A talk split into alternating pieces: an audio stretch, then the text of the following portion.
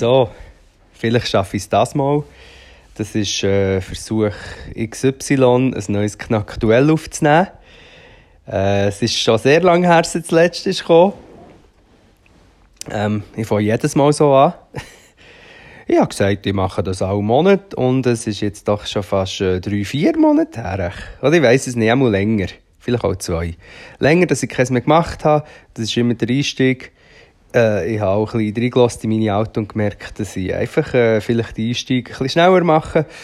Du oder dir hört Knackduell. Ähm, hier tue ich einfach meine äh, Beobachtungen und Gedanken zu aktuellen politischen oder äh, sozialen oder medialen Themen verarbeiten. Und ähm, freut mich, dass Leute äh, zulassen und habe das mal wieder verschiedene Themen, die mir unter den Fingern brennen, liegen hier auf dem Sofa. Ich habe mir nichts aufgeschrieben. Ich habe schon wieder, wie gesagt, ein paar Anläufe gehabt, um ähm, neue Aktuelles zu machen. Aber es passiert so viel, so schnell. Und gleichzeitig bin ich jetzt gleich wieder in den letzten Wochen, ähm, hat es bei mir zum Glück ein bisschen angezogen, wieder mit Auftritten, Podcast mit zwei T, Album, Release, wieder Aufträge, die langsam reinkommen, äh, Debatten, äh, tausend Sachen. Ähm, wahrscheinlich wird ich viele von diesen Themen, die ich wollte besprechen, gleich wieder einfließen. Also macht euch bereit auf einen fünfstündigen Podcast. Vielleicht kann ich ihn ja in fünf Teile schneiden oder in drei. Oder dir könnt ihn in zehn Teile hören, damit es besser erträgt. Ähm, ich glaube, ich weiß jetzt gar nicht, mit was ich anfangen soll. Ähm, ich habe jetzt gerade im Moment ist der ähm, 27. September, wo ich das aufnehme. Das ist der Abstimmungssonntag. Es sieht erstaunlich gut aus.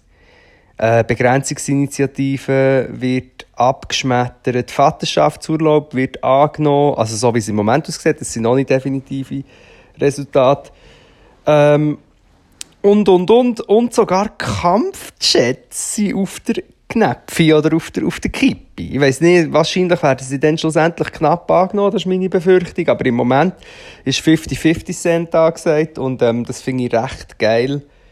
Ähm, es macht mir viel Hoffnung, dass, ähm, ja, dass erstens, dass es äh, eine moderne äh, Schweiz gibt, eine diverse Schweiz, eine kritisch denkende Schweiz, die sich entgegenstellt, der populistischen Welle, die weltweit, aber auch ähm, vor allem in der Schweiz. Die Schweiz hat ja den modernen Populismus sozusagen erfunden mit der äh, 30%-Partei, die eigentlich ist wie ähm, die AfD in Deutschland.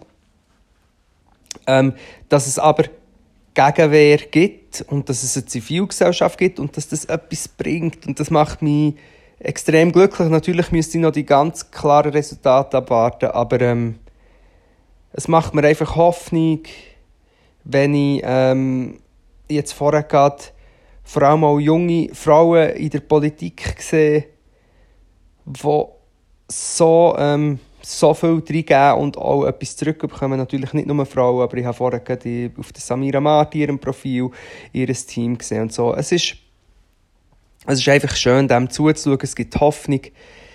Man hat gleichzeitig hat es Schaltungen gegeben ins Böstli in Rotrist. Das ist lustig, weil ich bin ja dort in der Nähe aufgewachsen, also nicht vom Böschli, aber von Rotrist, äh, gar nicht so weit von dort, wo ich dann gesehen, als ich zurück in die Schweiz bin.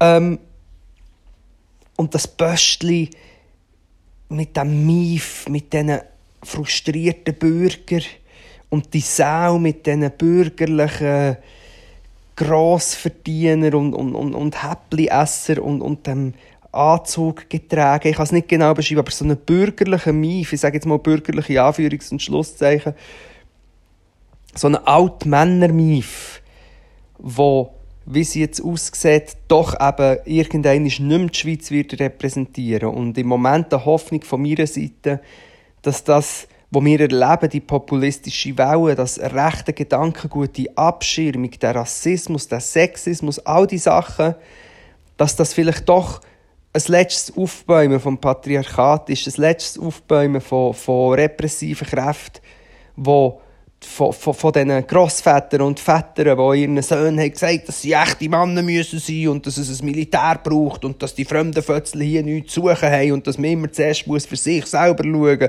Und all diese Sachen, dass das alles aufgebrochen wird, dass es eine diversere Schweiz und eine vielfältigere Schweiz wird, eine gerechtere Schweiz, wo, wo einen ansatzweise gerechten Vaterschaftsurlaub hat, äh, vielleicht gerechtere Löhne, ein besseres Sozialsystem, das Geld nicht für Kriegsmaterial, sondern für soziale Sicherheit ausgegeben wird.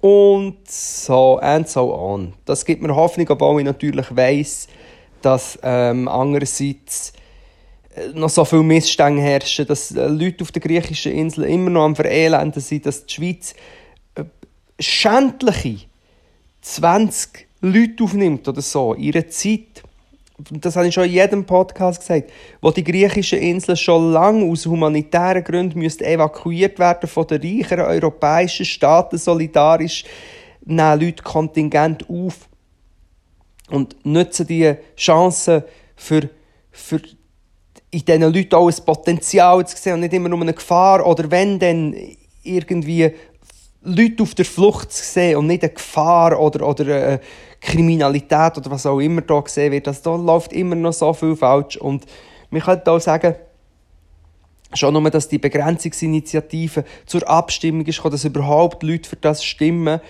äh, könnte man auch sagen, ist doch schon ein Skandal. Also könnte man sich nicht zu fest freuen, wenn die jetzt abgeschmettert wird, sondern es ist immer das gleiche Schema. Die, die äh, Linke, wenn ich es jetzt mal so darf nennen, nennen es eben lieber Zivilgesellschaft oder, oder die moderne Schweiz, ähm, ist eigentlich permanent damit beschäftigt, populistische, rassistische Vorstöße abzuschmettern und gegen die zu kämpfen und kann dann vielleicht auch hat weniger Zeit zum Realpolitik betreiben. Ähm, wow, ich merke, ich bin mir schon recht ins, ins Chaos an meinen Zwirbeln von den Gedanken her. Plus ähm, habe ich noch mega Hunger und habe jetzt gleich angefangen und jetzt muss ich einfach durchziehen, bleibt bei mir. Äh, durch das Chaos von den Gedankengängen, die dann am Schluss gleich irgendwie Sinn macht und, und, und zum Thema äh, etwas zu sagen hat zu den verschiedenen Themen irgendwie gleich irgendwie stringent ist, aber einfach mit Zwirbeln drin. Äh, wo habe ich den Faden verloren? Äh, genau, dass wir bei der Begrenzungsinitiative können sagen es ist Skandal, dass das überhaupt zur Abstimmung kommt. Wir können aber auch sagen, für das wahrscheinlich Millionen von Geldern sind ausgegeben worden für die SVP- und AUNS-Kampagne mit dem grusigen Arsch, der auf der Schweiz umhockt, der für mich eher ein Arsch darstellt, von so einem reichen alten Populisten sich, der mit Manipulation und viel Geld probiert, das Schweizer Stimmvolk in eine populistisch rechte, äh, abschottende Seite zu treiben. Das Arsch ist für mich eher ein Symbol für das gewesen. Aber natürlich, für das die Kampagne so gross ist gefahren worden, ist es natürlich gleich geil, dass die jetzt sozusagen abgeschmettert wird. Ich kenne die genauen Prozentzahlen nicht. Also ist das ein glücklicher Abstimmungssonntag für mich. Ich hoffe, dass auch noch die Chats abgeschmettert werden und so weiter. Das, ist, äh, das sind Good News. Gleichzeitig ist heute aber auch noch ein anderes Datum. Heute vor einem Jahr ist ähm, in Halle ein Anschlag, ein antisemitischer Anschlag gesehen, was sich heute jährt. Ich hoffe, die Leute denken noch an das und das, der gibt mir Anlass zu einem weiteren ähm, Thema, wo, wo, wo mich umtreibt. Und das sind natürlich nach wie vor zum einen die Verschwörungstheorien, aber zum anderen auch ganz einfach der Rechtsterrorismus, wo Deutschland oder eigentlich fast die Welt, aber sicher auch Deutschland im Griff hat, wo, wo, wo unterschätzt wird und wo natürlich im, im Endeffekt mit meinem Thema Verschwörungstheorien verwoben ist, weil die meisten Attentäter, die meisten rechten, äh, rechtsextremen Gruppierungen speisen ihren Hass aus Verschwörungstheorien, verbreiten Verschwörungstheorien. Aber in diesem Beispiel jetzt mit Halle und allem anderen, wo ich einfach kurz eins, ähm, äh, etwas erwähnen, das ich gestern angeschaut habe, Doc, und jetzt hoffe ich, dass ich mein Handy hier auf Twitter leiten kann, ohne dass die Aufnahme gestoppt wird. Ich nehme auf dem Handy auf. Ähm, ich schaue ganz kurz, ich suche, dass ich, dass ich wirklich eine Quellenangabe machen kann. Ich habe das gestern noch äh, gepostet bei mir. Es gibt einen Doc über rechtsterroristische Anschläge in Deutschland und die Ignoranz von der Behörden und von der Öffentlichkeit und von der Politik es ist auf dem BR, es muss Bayerischer Rundfunk sein, lustigerweise, oder traurigerweise, Oktoberfest-Attentat, die lange Verharmlosung rechten Terrors, heißt die Doc. Und die ähm, ist so sinnbildlich für etwas, was mich umtreibt, was so viele Leute umtreibt und auch erstaunlich, dass zum Beispiel ich, wo, wo mich wirklich extrem mit diesen Themen beschäftige und auch Recherchen betreibe, zum Beispiel das gar nicht auf dem Schirm hatte, dass äh, 1980, also vor 40 Jahren, das war auch wieder mal ein Jahrestag, gewesen, am Oktoberfest in Berlin ein rechtsterroristisch, rechtsterroristischer Anschlag war, wo ähm, mehrere Leute sind gestorben und, und Dutzende oder glaube sogar Hunderte ähm, verletzt und zum Teil schwer verletzt wurden. Also ein riesen rechtsterroristischer Anschlag, wo interessant dabei ist, einiges mehr, so traurig wie es ist, interessant ist, das kommt in dieser Doku vor, dass man hat darauf fokussiert, dass der Typ, der den Anschlag hat verübt, irgendwie mit Bomben, mit einer Bombe, ähm, Liebeskummer hatte. Dass er äh, Aussenseiter war, was auch immer. Die ganze Doc zeigt anhand von dem und von jedem anderen Anschlag, den ihr ja auch kennt, der Mord am Walter Lübcke, all diese Anschläge von rechter Seite, wie symptomatisch ausblendet wird oder ignoriert wird, dass es sich um rechten Terrorismus handelt, dass es sich um rechte Netzwerke handelt, dass es sich um Nazi-Scheiße handelt. Das ist in diesem Anschlag passiert. Man sucht zuerst überall anders. Obwohl schon dann, aber heute umso mehr, wenn es die Anschläge gibt, ganz klar ist, wo man kann schauen kann, man kann mit, mit wenigen Klicks kann jeder Normalbürger schauen, dass dieser Dude hat rechts recht radikales Gedankengut teilt, dass er ein Waffennarr war, dass er irgendwelche rechten äh, oder, oder Nazi-Figuren hat verehrt, dass er in irgendwelchen Foren Nazi-Kacke hat geschrieben, das meine ich jetzt mehr bezogen auf neue Anschläge. Aber schon damals hat man ähm, zuerst überall anders gesucht. Anstatt dass man hat von Anfang an gecheckt, es ist ein rechter Nazi-Dude, der mit rechten Netzwerken verbandelt ist. Und in den 80er Jahren war also das Dritte Reich noch näher. Gewesen. Also hat man noch eher drauf kommen Während man zum Beispiel bei den RAF-Attentat und, und Gewalt eine, eine akribische Rasterfahndung hat gemacht und jeder, der auch nur ein bisschen sympathisiert hat mit, der, mit diesen RAF, ähm, Leute, man kann sie gerne auch Terroristen nennen, die, die dort wirklich haben Mordanschläge gemacht und so, ähm, hat man Rasterfahndung gemacht und, und ist, ist, ist akribisch gegen das vorgegangen. Mit dem vor, mit, schon klar gewesen, okay, das kommt aus dem, aus dem RAF-Milieu, dort gehen wir her schauen, was sie dort für, für, für und Gruppierungen. Im rechten Terror wird das permanent nicht gemacht in Deutschland. Und vielleicht bekommen das mit. Ich hoffe es. In Deutschland werden rechte Netzwerke innerhalb von der Polizei Neonazi-Netzwerk innerhalb von der Polizei, nationalsozialistischer Untergrund, NSU, verbandelt mit dem, äh, komisch verbandelt mit dem Verfassungsschutz.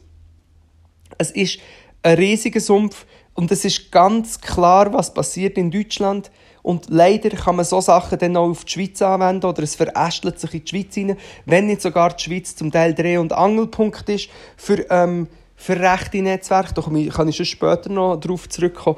Aber das Phänomen, das ich darauf raus will, ist, dass es so krass ist, wie man mutwillig von Anfang an ignoriert, dass es rechte Netzwerke sind. Und für mich gibt es verschiedene Erklärungen. Die eine ist weit aus dem Fenster gelehnt, wobei, wenn man jetzt die neuesten Ereignisse schaut, auch wieder nicht, dass die Ermittler und Polizisten Leute schützen wollen, das wäre das eine. Das andere wäre eine psychologische Erklärung. Dass man so sehr und auf, auf der wollte ich auch meine weiteren, meine weiteren Gedankengänge aufbauen, dass man so sehr verdrängt, dass es in einem Land, wo in der, vor 40 Jahren vor dem Anschlag am Oktoberfest Millionen von Leuten systematisch bestialisch umgebracht worden vor der, Regier Regierung. Dass man das so sehr verdrängen will, dass man bling ist und nicht sieht, was abgeht. Und ich habe das Gefühl, das ist ein Phänomen, wo, wo grassiert in der Schweiz, in Deutschland und global. Dass man verdrängt, dass es nicht einsame Wölfe und, und, und äh, unglücklich verliebte Einzeltäter sind, sondern dass es ein weltweites, europaweites Netz gibt von Neonazis und rechten und verschwörerischen Gruppierungen, die uns umbringen wollen, die die Gesellschaft zerstören wollen, die Demokratie zerstören. Und ich glaube, dass vielen Leuten nicht bewusst ist, was für einen dünnen Lack unsere Zivilisation und unsere moderne Gesellschaft ist. Dass in Deutschland Leute mit dem gleichen Gedankengut wie die Attentäter in der AfD im Bundestag hocken, dass in der Schweizer Politik eine riesige Partei ähm, deckungsgleiche politische Inhalt hat mit der AfD, wo durchzogen ist von Antisemitismus und rassistischen Weltbildern. Dass in den Staaten so ein Grüß an der Macht hockt, was sich aus diesen Sachen speist und diese Sachen befeuert. Dass in Russland und dass in sehr vielen anderen Ländern Leute an der Macht sind, wo rechtsradikales Gedankengut, repressiv, sexistisches Gedankengut und Verschwörungstheorien verbreiten. Dass irgendwie in Österreich Sebastian Kurz irgendwie als gemäßigt angeschaut wird, obwohl er zum Beispiel mit einem Herbert Kickel äh, äh, ähm, eine Verbindung hat ins ganz rechts Milieu. Herbert Kickel, Bundesminister oder so, manchmal nicht ganz äh, sattelfest in den Begriffen. Geht mal googeln. Kickel heisst, geht mal googeln, was der gesagt hat der braucht Begriffe wie ähm, konzentriert in Lagern halten oder so, auf, auf Leute auf der Flucht ähm, bezogen. Also es ist, die Liste ist lang. Und die Blindheit gegenüber dem Ganzen und das Zuschauen treibt mich zur Verzweiflung. Ist auch das, was meine Stimme hier so laut macht. Und auch, ich glaube, das habe ich letztes Mal schon gesagt, ich weiß es nicht, aber auch Leute, mich missinterpretieren als hasserfüllt. Mir vorgeworfen wird, ich sei hasserfüllt, weil ich am Andreas Glarner auf Twitter gehe sagen, halt die Schnurren. Halt die Schnurren. Das ist nicht hasserfüllt. Das ist wütig. Ich bin wütend oder, oder verrückt. Ich bin verrückt, dass man seit Jahren seit ich mich auf sozialen Medien auch bewege, aber auch in der Öffentlichkeit und, und auch zum Teil Schnitt, Überschneidungen habe mit journalistischer Tätigkeit oder ich sage nicht, dass ich Journalist bin, aber Überschneidungen habe mit dem oder auch Überschneidungen mit äh, politischen Tätigkeiten, mich beteiligen oder Leute treffen. Seit, seit so langem, dünkt es mir, ist man in einem Zustand, wo die einen sind Fanboys vom, vom äh, von Trump und Co. Die anderen schauen zu und denken, kann es echt sein? Kann es echt sein, dass das jetzt wirklich ein Diktator ist, der Trump? Zum Beispiel. Während sich jetzt herausstellt, dass er höchstwahrscheinlich kurz nachdem der Podcast hier erscheint, falls es abgewählt werden dass irgendwie wird probieren zu korrumpieren, wie ein Diktator.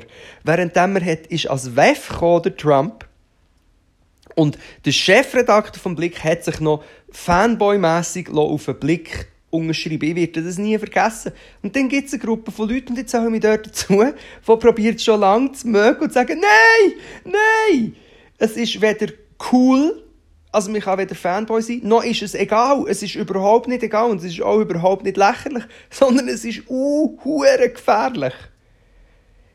Es ist uh, gefährlich, dass man auf der anderen Seite das Zeug verharmlost oder dass man eben dann noch sagt, ja, aber man muss das akzeptieren, so ist Demokratie und jetzt bist du nicht so hasserfüllt. Nein, Faschos und Neonazis und rechtsradikalen Strukturen muss man gezielt entgegentreten. Es braucht Antifa und es braucht Leute, die sagen, halt Schnurren, weil der Scheiß gefährlich ist. Ich mache immer und immer wieder das Beispiel, wenn in einem Boot, wenn wir alle zusammen in einem Boot würden treiben und die einen sagen, hey, ich muss dort rechts durch, wir gehen hier Richtung, Richtung äh, äh, Westen, dort finden wir eine Insel und die anderen sagen, nein, wir gehen Richtung Osten, weil dann kommen wir eher wieder an Festland. Und die zwei Meinungen herrschen, dann gibt es eine Debatte über das, das ist klar. Aber wenn einer aufsteht und sagt, nein, wir müssen äh, ein Loch ins Boot machen, oder sogar, nein, wir müssen jeden, der äh, ähm, sagen wir mal, blaue Augen hat, ab dem Boot schießen und vorher noch umbringen, dann sagt man dem, sagt man dem halt die Schnurren. Und das Ding ist, dass viele Leute, glaube in meinen Augen, die Brisanz der Situation nicht begriffen haben, weil wir hier so wohl behütet leben und zum Teil von einem ungerechten, mörderischen, rassistischen System halt noch profitieren. Und ich glaube, was wir im Moment müssen machen ist mit allen Mitteln verhindern, dass mehr Populisten und Rechtsradikale oder ähm, ja, ich sage einfach rechtsradikal oder, oder Rechtsaußenleute, sage ich auch, in wichtige Positionen kommen. Wie das, und, und, und Fundamentalisten, wie das jetzt gerade passiert. Nachdem Ruth Bader-Gainsbourg ist gestorben, kommt jetzt eine Anti-Abortion-Abtreibungsgegnerin, katholische Fundamentalistin ins, ins höchste Gericht der Staaten. Das ist alles schon völlig abgefuckt. Aber wir müssen überall verhindern, dass die Leute in mächtige Positionen kommen, weil sie sonst Errungenschaften den letzten Jahrzehnten in Sachen Rassismus, Gleichberechtigung, Feminismus und ähm, faktenbasiertem Handeln, der, der ähm, Stand der Wissenschaft und ähm, dem entgegenwirken wirken und uns nach dies noch in eine repressive, fundamentalistische Gesellschaft zurücktreiben. Und natürlich ist das jetzt hier in der Schweiz noch nicht so, aber es sind Mechanismen im Gang, wo, wenn sie mal zu fest etabliert sind, nicht mehr aufgebrochen werden können. Das ist wichtig und darum bin ich jetzt so froh über den Abstimmungssonntag dass wir gleich diesen Kräften noch entgegentreten. Wenn wir diesen Kräften nicht entgegentreten, dann treten amerikanische Zustände ein, dann treten polnische Zustände ein, wo es No-Go-Areas gibt für Homosexuelle, dann äh, treten Zustände ein wie in Belarus, wo Leute in einem europäischen Land äh, für ihr Demonstrieren verhaftet und gefoltert werden. Ähm, dann treten russische Zustände. Das ist das, was wir müssen in Europa bekämpfen, dass das passiert. Sonst stehen uns dunkle Zeiten bevor. Und darum mache ich die Podcasts, um das zu sagen.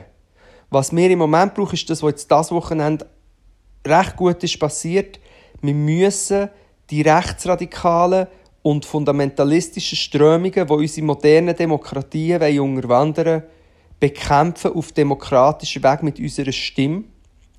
Wir müssen uns einsetzen im Moment. Das Wichtigste ist, ähm, gegen Antisemitismus, für feministische Bewegungen, für die LGBTQ ähm, für, für, ähm, für Vernunft, wissenschaftlich basierte Entscheidungen für Solidarität in einer Corona-Krise. Da können wir auch noch drauf kommen. Ich habe schon vergessen, was ich noch alles sagen Aber es natürlich ist Corona ein riesiges Thema, aber Corona ist für mich, was Corona mit der Gesellschaft macht, ist nur wie ein, äh, ein Sichtbarmachen von diesen, von diesen von dem Verschwörungsglauben, der schon schlummert. Aber das sind Themen, die wir im Moment uns einsetzen müssen. Wir müssen uns dafür einsetzen, dass unser System gerecht bleibt, dass unser Rechtssystem gerecht bleibt, dass wir auf die Wissenschaft können vertrauen und dass Sachen, die sie etabliert wurden von feministischen Bewegungen, Bewegungen zementiert werden und dass Minderheiten und Leute, die noch nicht nur Recht haben, wie zum Beispiel in der Schweiz schon nur Homosexuelle, aber eben auch äh, Transgender, Leute, People of Color, dass diese Sachen, dass diesen Leuten eine Stimme geben wird und dass man schafft, dass unser Land noch gerechter wird. Und jetzt nicht anfangen, und jetzt komme ich in den nächsten Themenkomplex rein, und jetzt nicht anfangen mit Kampfbegriffen wie Political Correctness oder Cancel Culture, die Kämpfe um mehr Gerechtigkeit, die ongoing sind in unserer Gesellschaft, zu torpedieren oder zu bekämpfen aus einer linken oder intellektuellen Sicht. Das muss ich vielleicht ein bisschen aufsplitten. Was ich immer ja probiere zu sagen in diesen Podcasts, ist, dass es ja eben nicht nur der SVP-Hardliner ist, der macht, dass unser Land äh, immer noch in weiten Teilen rassistisch und antifeministisch und so weiter ist, sondern eben auch andere Strömungen. Dass es eben auch den Fundamentalismus gibt, dass es den, Verschwörungs-, Verschwörungsglauben gibt und die, ähm, die Verbindung von diesen Sachen. Und innerhalb von dem gibt es im Moment zum Beispiel eine Bewegung, die traurigerweise eben auch sich aus einer zum Teil linken Szene, aus einer intellektuellen Schriftsteller-, Journalistenszene, äh, Satire-Szene speist. Und auf, auf das möchte ich jetzt auch noch in diesem Teil kurz reden, wo auch all dem, was ich hier probiere, ähm, zu thematisieren und somit hoffentlich ein bisschen zu bekämpfen, in die Karte spielt. Und zwar gibt es schon lange, aber in letzter Zeit umso mehr, die Diskussion um Cancel Culture und Political Correctness. Ähm, der Serdar Sumunchu, der das N-Wort sagt und sagt, er will das können sagen, wo, wo Frauen ähm, irgendwie ungervögelte Fs nennt, in, in seinem zwar satirischen Beitrag, aber wenn man, wenn man, wenn man schaut, was der Serdar Sumunchu vielleicht kennt, der jetzt das hören gar nicht, ist ein, äh, ein deutscher sogenannter Satiriker, ähm, was der Dieter Nur jetzt gerade wieder rausgelassen hat, indem er sagt, es sei ein Pogrom gegen ihn im Gang, also sich mit, mit, eigentlich mit den Juden im Zweiten Weltkrieg vergleicht, weil man gegen gewisse von seinen Sachen, die er rauslässt in seinem Programm, sagt, Bro, das ist nicht cool. Äh, äh, Lisa Eckhart, all diese Leute, es gibt, irgendeine, äh, äh, es gibt eine Plattform, die jetzt der Appell macht, wo arme Schriftsteller und Journalisten, wie, wie eben auch der Thiel oder der, wahrscheinlich ist der Marco Rima dort auch drauf, sich beschweren darüber, dass man heutzutage Anfang nichts mehr darf sagen, weil aufgrund von, von übertriebener Political Correctness ähm, dann Cancel Culture betrieben wird und die Leute ihr Move verboten wird und das ist eine Diktatur der politisch Korrekten. Das ist so ein Ding, das aufkommt, wo erstaunlich viele Leute auch ergreift, auch zum Teil im Zusammenhang mit Corona. Und ich kann auch sagen, wo dass es dort ähm, in meinen Augen Schnittstellen gibt oder wieso dass das wie einhergeht, wo so eine Groove entsteht von Leuten, die eigentlich von ihrem Intellekt und von ihrer von ihrem Kreativität und ihrem, ihrem Schreiben, ihrem journalistischen Dasein, müssten kämpfen für das Recht von LGBTQ+, müssten kämpfen gegen Diskriminierung von diesen Gruppen, gegen Diskriminierung von Schwarzen, gegen Antisemitismus, gegen Antifeminismus, der herrscht, gegen all diese Sachen müssen kämpfen, aber sich in einem komischen Kampf gegen eine fiktive, in meinen Augen, Cancel Culture und Political Correctness falsche Schlachtfelder auswählen oder einfach irgendwie toxisch sein und darum das eh schon von Anfang an wollen und ich vielleicht nur die Illusion habe, dass doch jemand, der satirisch ist oder, oder Künstler ist oder jemand, der Bücher schreibt, sich eigentlich müsste immer und immer wieder für eine modernere und gerechtere Welt einsetzen und vielleicht äh, habe ich das dort falsch gesehen, aber dass dort so wie ein falscher Kampf gekämpft wird und plötzlich jenste sogenannte Comedians, Satiriker in die gleiche Kerbe schlagen wie Verschwörungstheoretiker und rechte Polterer und sogar noch sich ihre Opferrolle sehen und einen Appell machen, wir dürfen nicht mehr sagen, was wir wollen, obwohl jede einzelne von diesen Figuren, die ich jetzt vorher habe beschrieben am nächsten Tag von denen, wo jemand gesagt hat, Dieter nur, halt die Schnurren, vergleich dich nicht mit den Juden im Zweiten Weltkrieg, nur weil du kritisiert wirst, eine Titelseite bekommt in irgendeiner grossen Zeitung, wie Lisa Eckert auch. Sagen, Cancel Culture erreichen aber ein Millionenpublikum und verdienen sich eine goldige Nase, reden aber davon, dass sie Opfer von einer übermächtigen Cancel Culture sind und jetzt Petitionen von Anfang schreiben und so weiter. J.K. Rowling, die be berühmteste Schriftstellerin der Welt, Harry Potter Mutter, ähm, wo transphob sich äußert auf Social Media und Leute aus der äh, aus Transmenschen sich natürlich ähm, auflehnen gegen das und, und, und zum Teil natürlich dann auch sagen, halt schnurren. Und sie aufgrund von ein paar Transmenschen, die ihre halt schnurren sagen, weil sie transphob ist, sich darstellt, als dürfte sie jetzt nicht mehr sagen, was sie will. Dabei hat sie immer noch Millionen von Follower, Millionen von, von Dollar oder Pfund auf ihrem, auf ihrem Bankaccount und ist eine mächtige Person, die nach wie vor arbeiten kann und verbunden ist mit Politikern und Geschäftsmenschen und, und, und sich darstellen als Opfer. So, das ist der Abfuck, der passiert. Der Abfuck ist gefährlich, weil es einfach gelogen ist, weil es eine falsche Darstellung ist und weil es immer wie mehr Leute abgrabt, die müssten da sein für die Kämpfe, die ich vorher gerade beschrieben habe. Für vor allem Kampf gegen rechtsradikalem und, recht und populistischem, populistischen Strömungen, die überall äh, herrschen. Und der Kampf wird immer wie ungerechter, je mehr von diesen Leuten wirklich übertreten in die rechte Verschwörungs-, äh, ich bin ein Opfer von Political Correctness, ähm, Gruppe und Anhänger. Weil die haben ja dann auch noch Millionen von Anhängern. Und es ist ein Thema, wo, wo, wo, auch Bubbles, wo ich ja eigentlich gar nicht so daran glaube, sprengt. Weil, weil man dann eben sich plötzlich auch unter linken Intellektuellen nicht mehr ganz einig ist, sagt, ja, aber es ist doch schon wichtig, Kunstfreiheit und Redefreiheit. Ja, das ist schon wichtig. Aber wenn jemand sagt, wenn jemand sich antisemitische Stereotypen aufbringt, in einer Zeit, wo Leute mit antisemitischem Gedankengut auf der Straße Leute schießen und Synagogen müssen polizeilich bewacht werden, in so einer Zeit, wenn jemand antisemitische Stereotypen reproduziert in seinem Programm, ist die Kritik an dem oder zu sagen, schau, diesen Mensch laden wir nicht zu unserem Event ein, nicht Cancel Culture, sondern sinnvoller Aktivismus. Und sie darf ja nach wie vor sagen, was sie will. All die Leute, wie ich vorher gesagt habe, haben ja dann zum Teil sogar noch Auftrieb. Ähm, und ich, ich kann euch jetzt ganz kurz erklären, was das Cancel Culture und Political Correctness macht.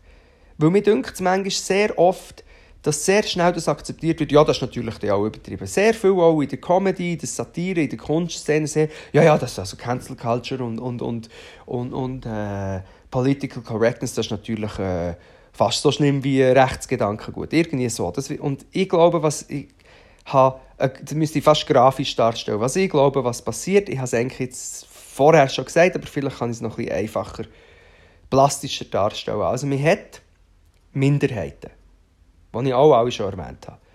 Diese Minderheiten sind über Jahrhunderte unterdrückt worden, haben in den letzten Jahrzehnten zum Teil vielleicht eine kleine mehr größere Gerechtigkeit erfahren. Zum Beispiel die Frauen haben in der Schweiz dürfen abstimmen. Yay! So Sachen. Ähm, Homosexuelle dürfen heiraten in vielen Ländern außer in der Schweiz. Juhu! Schwarze und People of Color werden nicht diskriminiert, ohne dass sich dafür gewehrt wird, wird, gewehrt wird im öffentlichen Raum oder, oder Leute für sie einstehen. Juhu! Und das stimmt nicht mal ganz die Minderheiten sind immer noch, also, oder unterdrückte Gruppen, sind immer noch diskriminiert. Es ist immer noch eine Diskriminierung, aber es ist etwas besser geworden. Es ist etwas besser geworden in gewissen Bereichen, verglichen zu früher. Dann gibt es äh, eine Gruppe von privilegierten Leuten, wie zum Beispiel, sagen wir, weisse männliche Satiriker, die wo sogar noch äh, Karriere machen und sogar noch Geld haben. Die sagen, ich darf über alles Witze machen. Ja, Pesche, du darfst über alles Witze machen. Aber wenn du von unten kritisiert wirst, heisst das nicht, dass du ein Opfer wirst durch das. Und dann erfingen sie die Begriffe Political Correctness und Cancel Culture, wenn man die nämlich, und nicht nur Satiriker, übrigens auch Politiker und, und, und, und Zeitungen und alles, wenn man Begriffe Cancel Culture und Political Correctness fiktiv etabliert. In meinen Augen gibt es das gar nicht wirklich so, wie das beschrieben wird. Und man tut es überall drüber stellen.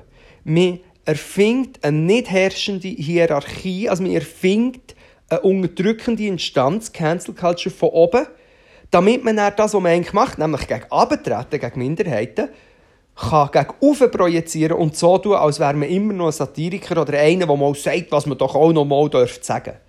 Das ist für mich Cancel Culture und Political Correctness und die ist gefährlich und das wird jetzt immer wie schlimmer werden. Es werden immer wie mehr Leute, die Sachen sagen in ihren Programmen oder in ihren Artikeln, die einfach gegen die Minderheiten sprechen, kritisiert werden für das von den Minderheiten und ihren Alliierten.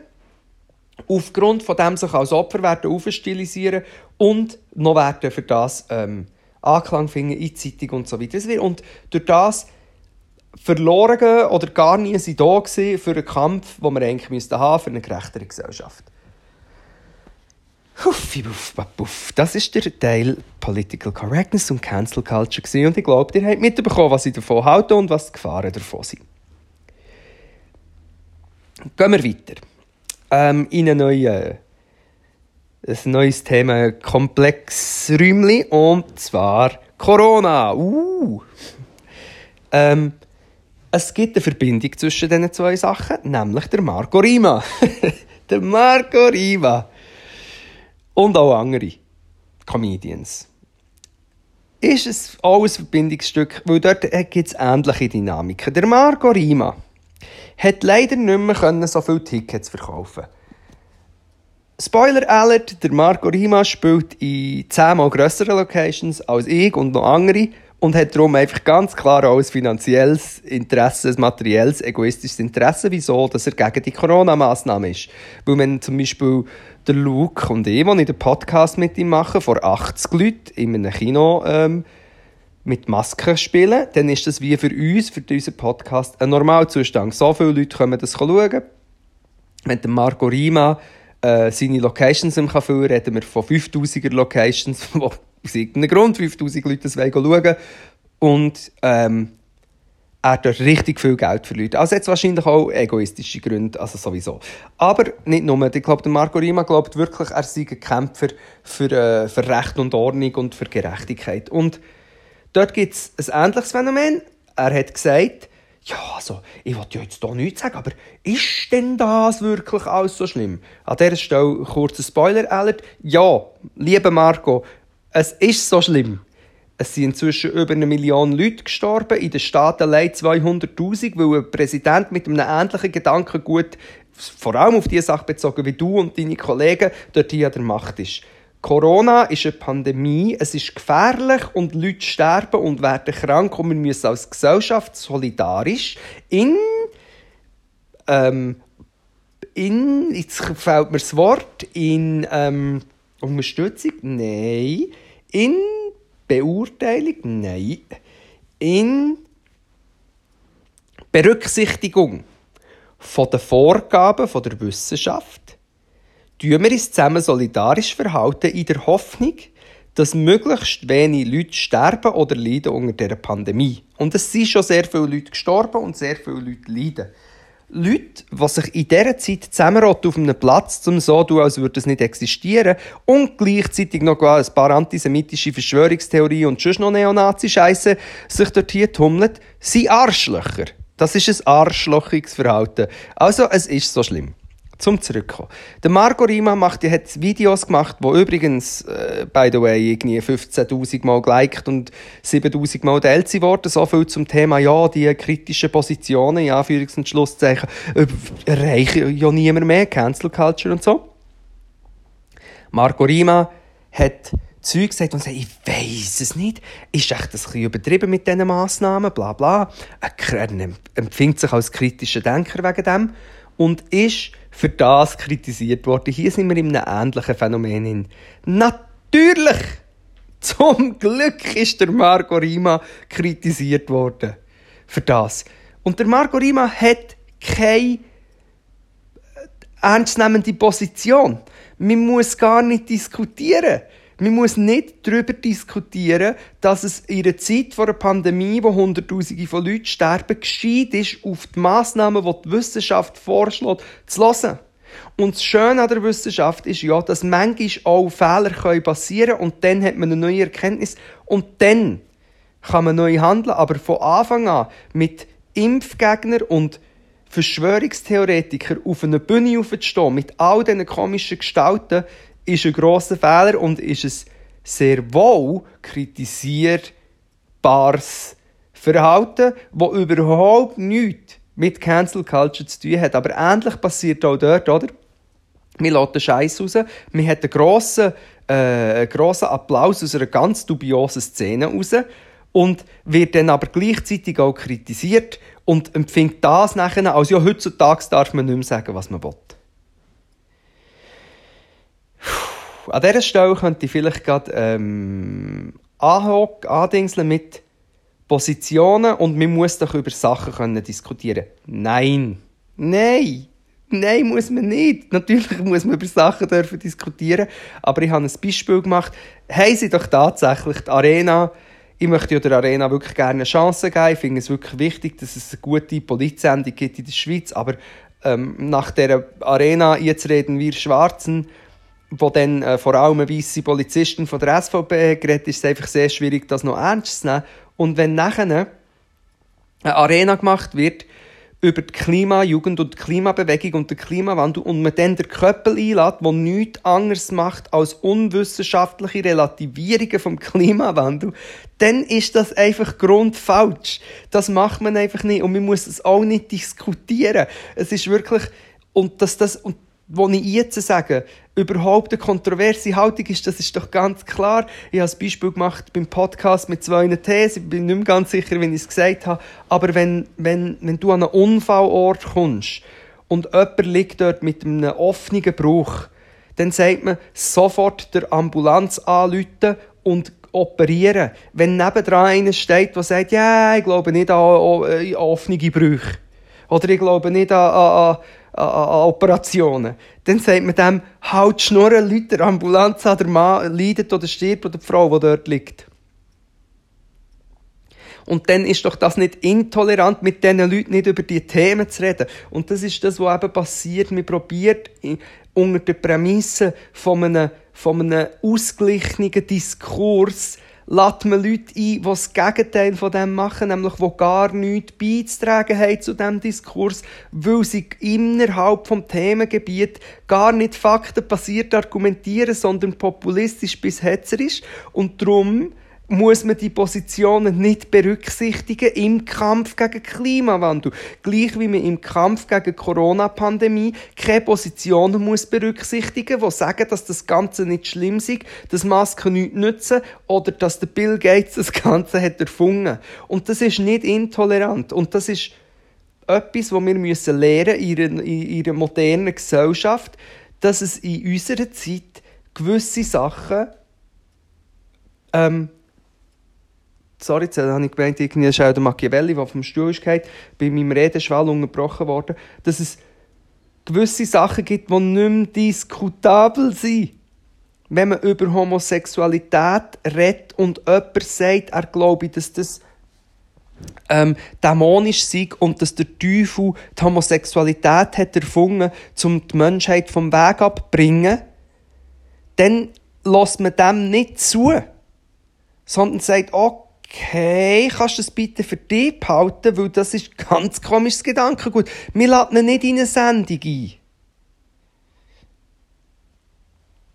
Es bringt nichts. Der Dienstagsclub muss nicht vier Corona-Skeptiker einladen, um herauszufinden, was denn hier abgeht. Es ist ganz klar, was abgeht. Die Leute glauben Verschwörungstheorien, die gefährlich sind und die zu 70 oder mehr Prozent antisemitisch sind. Das geht ab. Man muss dem nicht zulassen. Das Einzige, was man mit dem machen kann, ist ignorieren und bekämpfen. Natürlich, natürlich kann man in einem privaten Kontext mit diesen Leuten diskutieren. Ich mache das auch. Es ist einfach wie klar, dass es nicht so viel bringt. Aber man muss, natürlich muss man Aufklärung betreiben und auch zulassen zum Teil. Aber in einem öffentlichen politischen Kontext diesen Leuten permanent eine Plattform zu geben, führt dazu, dass man meint, dass das legitime Standpunkte sind und führt zu einer Verschiebung in eine irrationale Seite von einem Diskurs, der rational muss geführt werden und führt dazu, dass der Trump gewählt wird. Das ist das Gefährliche. Und darum ist es gezieltes entgegentreten diesen Positionen, sich auch mal lustig zu machen über irgendwelche Exponenten, die Geschwurbel rauslösen. Oder auch mal einem Andi Glarner sagen, er soll die Schnur halten, nicht undemokratisch oder hasserfüllt und auch nicht das Gleiche wie äh, Nazis. Das wird mir eben auch oft vorgeworfen, aber ja nicht nur mir. Das ist eine Wut aus einer Ungerechtigkeit, die nötig ist. Das ist die sogenannte, das habt ihr sicher auch schon gesehen, die sogenannte äh, Hufeisen-Theorie. Die Hufeisen-Theorie ist, dass immer, sobald jemand sagt, also gut, da, hier, da, schaut, hier, Nazis, Neonazi-Netzwerk in der Polizei, hier, da, der Polizist hier, im Nazi-Netzwerk, hier sieht man, wenn ein Demonstrant hat, der Polizist, der Mensch sollte nicht in der Polizei sein. Sobald man sagt, hier, Neonazis, Konzert hier in der Ostschweiz, Tausende, Hitlergruß, kommen 500 Leute her und sagen, ja, aber es ist wenigstens nichts kaputt gegangen. Oder was ist denn mit den linken Chaoten? Ja, was ist denn mit den linken Chaoten? Ein Großteil der linken Chaoten probiert zu verhindern, dass Nazis an die Macht kommen. Und dann kann man doch als aufgeklärter, moderner Bürger sagen, ja, und natürlich gibt es innerhalb von linken Bewegungen auch Verblendungen. Natürlich gibt es eine, eine, eine, Romantisierung vielleicht vom Kommunismus in gewissen Bereichen. Natürlich gibt es, wenn es eine Demonstration gibt, gibt es auch Anteile von, von meistens jungen Männern, die kommen, um Sachen zu zerstören. Natürlich gibt es das, aber der grosse Teil von einer linken Bewegung oder vor allem von Antifa stellt sich Neonazis und Nazis entgegen, die wuchern und morden und wo in der Politik sind. Das ist nicht das Gleiche. Wir müssen aufhören, einen demokratischen Diskurs das zu verwechseln mit unkritisch sein gegenüber Neonazitum und Verschwörungstheorie und Fundamentalismus. Das ist nicht das Gleiche. Wenn sich Leute, wenn Leute schreien und Leute der Polizei entgegenstellen und sich Leute Neonazis entgegenstellen, ist das nicht das Gleiche wie Neonazis. Und es passiert. In Deutschland wird eine Gegendemo zur, am Gedenktag vom, wie hat der Grüsel geheissen? Hess? Äh, Rudolf Hess, Obernazi, gibt es einen Gedenktag, laufen, marschieren Nazis auf in Deutschland, dann gibt es vor der Zivilgesellschaft eine Gegendemo und dann wird die eingekesselt und Pfeffer gesprayt. Dabei müssten ja Angehörige von einem modernen Deutschland alle mitlaufen dort, weil man sagt, nein, nein, nein, was die Nazis hier haben angestellt ist das Verwerflichste, was in der jungen Geschichte ist passiert. Das grüßigste, bestialischste. Wir schämen uns und wollen mit allen Mitteln das verhindern. Das nicht noch relativieren. Und das ist das, was passiert. Das ist das, was passiert. Und ich habe einfach das Gefühl, wenn ich schaue, was passiert, wenn, wenn ich Artikel lese, wenn ich mich auf Social Media bewege, wenn ich rede mit den Leuten, wenn ich sehe, was passiert, habe ich das Gefühl, dass, bin ich vorher, habe ich schon eigentlich angefangen mit dem, dass viele Leute in einem Zustand von der, entweder so, ah, ist es echt wirklich Nazi-Scheiß? Ja, es ist Nazi-Scheiß. Oder sie sind so empört, was? Was? Der Politiker ist auch noch in einem Neonazi-Netzwerk Oder was? Der Comedian verbreitet antisemitische Verschwörungstheorien und die Leute erstaunt sind über Sachen, die seit Jahrzehnten am Brodeln sind und über das Mittel von sozialen Medien und Internet einfach sich noch hat besser sichtbar gemacht und auch noch hat verstärkt. Aber seit Jahrzehnten probieren Leute, aktivistisch, journalistisch, politisch zu sagen, wir haben ein Problem mit Rechtsterrorismus und Verschwörungstheorien und repressiven, ähm, reaktionären Bewegungen bis tief in, in unsere offiziellen politischen Instanzen hinein und wir müssen das alle als Zivilgesellschaft und alle bekämpfen und mir ist immer noch erstaunt, mir ist immer noch erstaunt, dass in in Berlin, ähm, dass dort Reichsbürger mit Hippies zusammen den Bundestag stürmen. Dabei wird seit Jahrzehnten und seit Jahren darauf aufmerksam gemacht, dass Verschwörungstheorien ähm, das bindende Glied sein oder der Unterbau von rechten, aber auch esoterisch alternativen, zum Teil links anmutenden oder grün anmutenden Schwurblerbewegungen, die eine riesige Querfront sind, die sich in all dem, was ich in meinen alten Podcasts, aber auch in Filmen, die ich jetzt in dem habe gesagt vereinen und eine grosse Masse sind. Es ist ein Kampf von, wenn man sich äußert gegen Verschwörungstheorien, und gegen den recht Kack, die am Abgehen ist, ist man ihre ihre untergeordnet, man ist einer Underdog-Position. In der Schweiz wird man im Kampf gegen die SVP vor EVP, FDP, CVP, äh, GLP nicht viel Hilfe bekommen.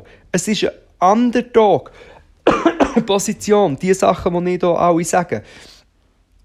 Oder die Sachen, die du jetzt hier hörst und vielleicht in einigen mehr bist und die anderen Sachen findest, es geht zu weit oder aus Gewunderlos ist oder weil du Verbündete suchst und denkst, ah, und vielleicht jetzt denkst, ah, schön, ähm, ich bin nicht allein, weil das ist auch ein Grund, wieso ich diesen Podcast mache, weil ich das Gefühl habe, dass viele Leute das auch sehen und sich Sorgen machen, aber vielleicht zum Teil, weil sie immer wieder abgekanzelt werden oder gesagt wird, nein, du bist zu extrem oder, oder, oder du hast nicht recht oder du verblendet das Schlaf schon von der Staatstroll, denken sie seien allein. Und es ist ja auch so, wir sind eben, es sind wenige, es ist, aber sie sind da, sie existieren, die Menschen, die sich für all das stark machen, die ich bis jetzt beschrieben habe. Und man muss sich bewusst werden, dass es eine Underdog-Position ist, wo man drin ist. Und man muss sich bewusst werden, zum Beispiel als kritischer Journalist ähm, oder kritischer Denker an sich, wenn man Leute hört, am Glarner halt Schnurren sagen, dass man denen nicht muss sagen, hey, hey, hey, hey, jetzt nimmst du aber den Stil von der SVP an, sondern SVP an, sondern dass man die muss unterstützen im momentanen Zustand der Gesellschaft, dass das ein Kampf ist. Gegen Verlust von Werten, wo, man, wo sich mutige Frauen und, und, und Männer und, und, und Transgender und non-binäre Menschen haben mutig erkämpft und dass man das, an dem muss festhalten, dass man auch muss wütig entgegentreten. Gegen irrationale, fundamentalistische und so weiter Positionen. Und das, dem muss man sich bewusst sein und dem muss man anfangen, aktivistisch sein und nicht immer noch überlegen, ja, könnte es echt sein. Ja, es ist so. Nazis sind mächtig und der Trump ist ein Diktator. Und ein Großteil der Schweizer hat rassistische, ein rassistisches Weltbild und checkt nicht, wieso das ein Schockikuss nicht das M-Wort soll genannt werden. Wieso? Das, das checken es nicht. Und das hat sich jetzt gezeigt. Also jetzt wissen wir es. Und jetzt müssen wir alle zum Kampf schreiten. Und das, obwohl, das jetzt bekommt eine Kriegsrhetorik.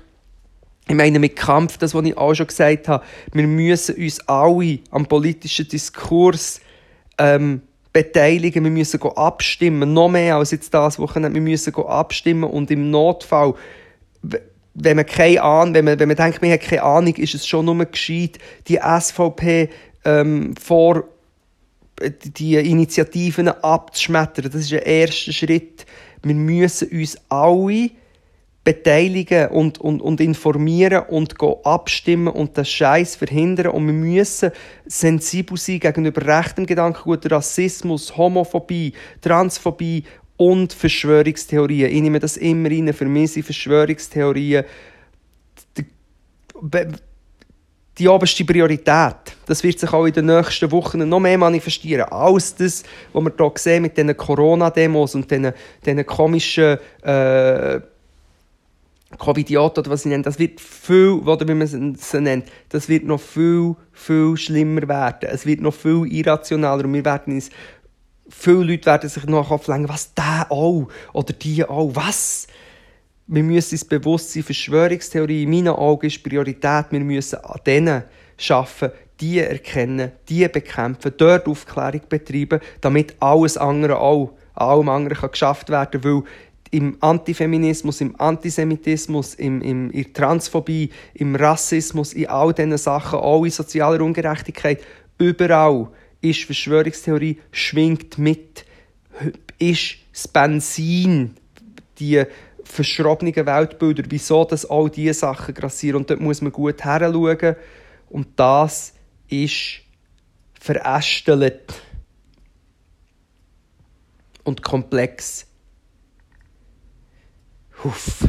Aber eben auch einfach. Das ist wieder ein äh, Gedankengang. Ähm, ich habe vielleicht als, als Abschluss, ich habe das Gefühl, wir machen einen Schluss, ich bin äh, exhausted. Dir sicher auch. Ähm, zum Schluss möchte ich ein Beispiel machen. einiges mehr die Verschwörungstheorie, der Verschwörungsglauben, das Glauben an einfache Geschichten. Ähm, und zwar rede ich hier nicht, ich werde nicht von einer Verschwörungstheorie reden, aber vom, von einem Ansatz, wie das der Mensch funktioniert, und zwar in allen Schichten und in, auf allen Seiten oder Ebenen vom politischen Spektrum. Äh, ein, ein, ein eigentlich harmloses Beispiel vielleicht und wo, wo viele vielleicht jetzt auch nicht mit mir einverstanden sein aber wo ich mit meiner These, mit der Verschwörungstheorie so sehe. Das Social Dilemma. Social Dilemma ist eine Netflix-Serie, vielleicht haben viele von euch äh, gesehen oder sonst eben auf Netflix. Das Social Dilemma. Es geht im Großen und Ganzen darum, dass ähm, Social Media, vor allem Facebook und alles, was damit zusammenhängt, äh, eigentlich uns äh, manipuliert, aus turbokapitalistischen Gründen manipuliert und auch verantwortlich ist für viel, viel Hassbewegungen und Trump-Support und so weiter wo herrscht. Und der, das gibt dann einen Doc darüber, der mega umgeht, der mega beliebt ist, in linken Kreisen, so eben das Social Dilemma. Und bei mir haben dort schon alle Alarmglocken geläutet.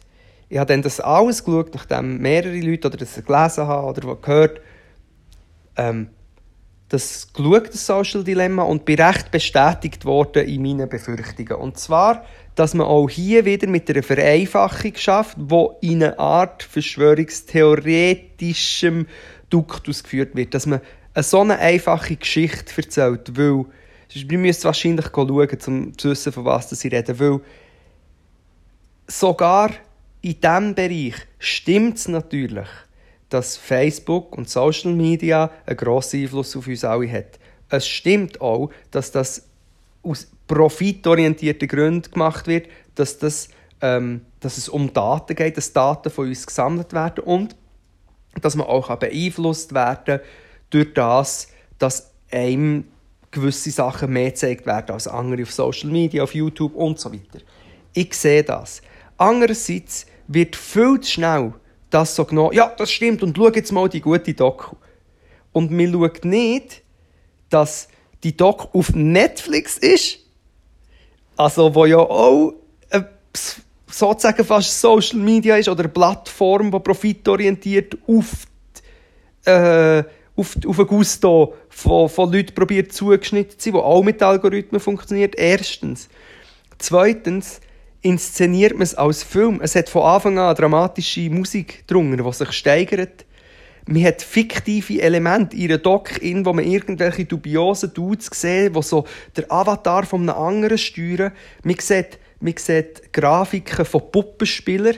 Man hat eine fiktive Familie, die so eine Art fast so wie in christlichen Prospekten, ähm, das sündige Verhalten von den Jungen, die jetzt immer auf Social Media sind und, und das macht die Familie kaputt und die Jugendlichen verdirbt und so. Also die Doc hat zwar eine Berechtigung, sie hat auch Punkte, wo ganz klar, oder wo, es gibt, Probleme, Probleme werden angeschnitten, aber in der Form, wie das gemacht wird, ist schlussendlich sagt ja, Social Media ist die schuld, dass sich so viele Jugendliche äh, umbringen oder eben, dass so viele Jugendliche das, oder dass, dass die Welt an Arsch geht. Und so wie es gezeigt wird, funktioniert es nach ähnlichen Prinzipien wie das, wo wo kritisiert wird, nämlich eben durch einen spannenden Aufbau, durch, durch Reisse, es, es ist reisserisch, da kommt noch dazu, dass die Leute, die dort zur Sprache kommen in dieser Doc, sind alles ehemalige Google, Twitter, YouTube, was auch immer Mitarbeiter, Facebook-Mitarbeiter, die alle so sagen, ja,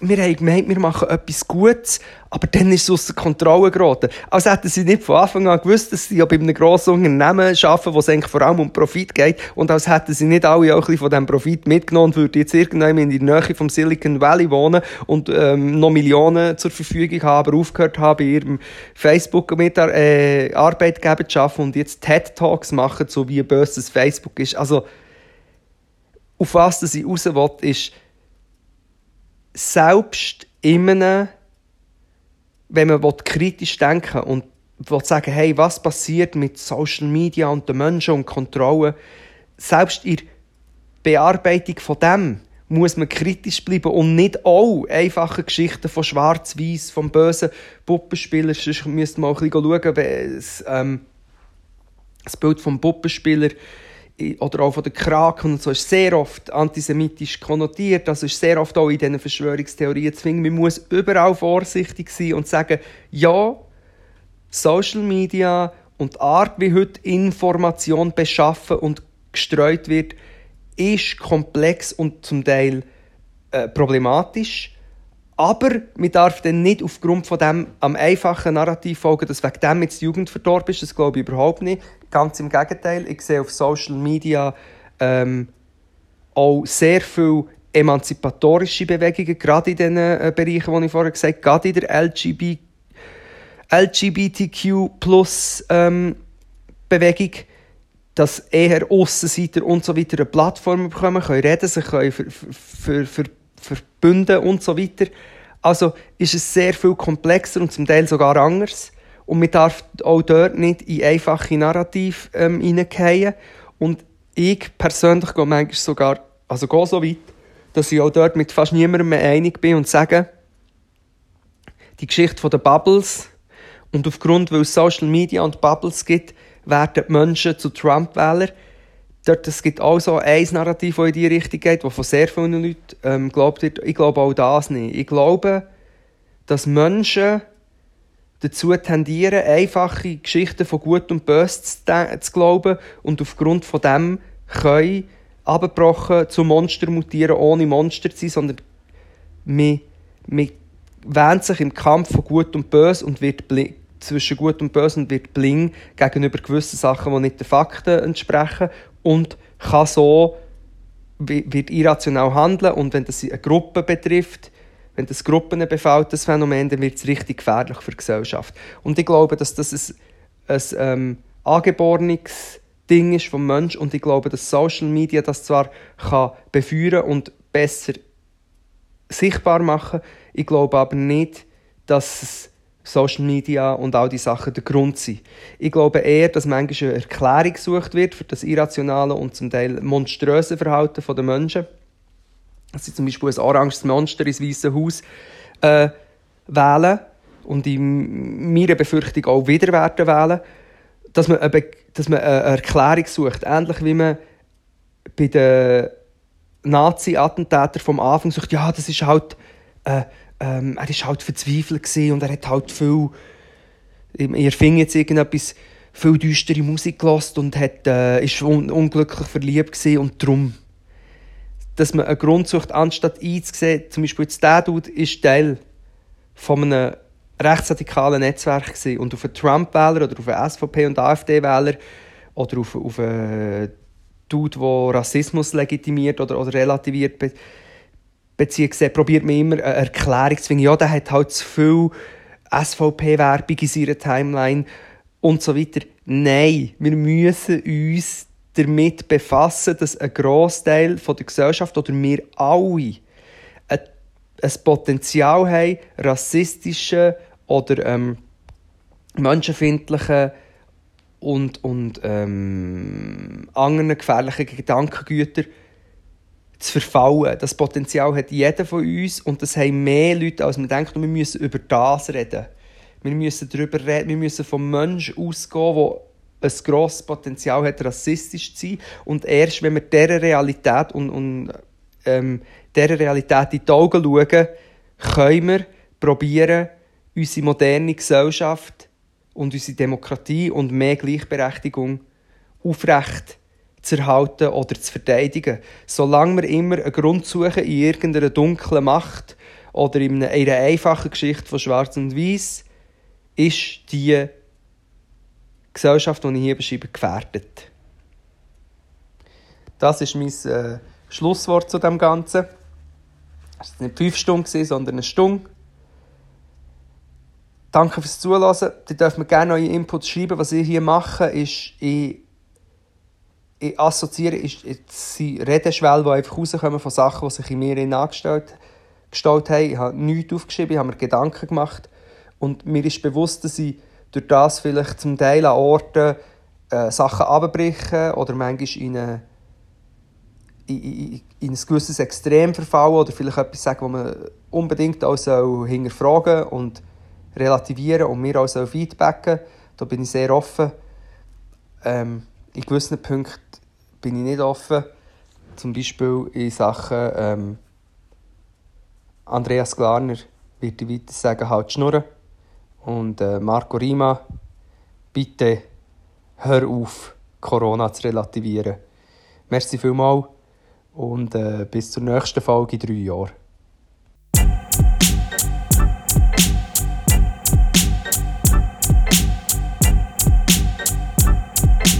Schweiz, knack, Well,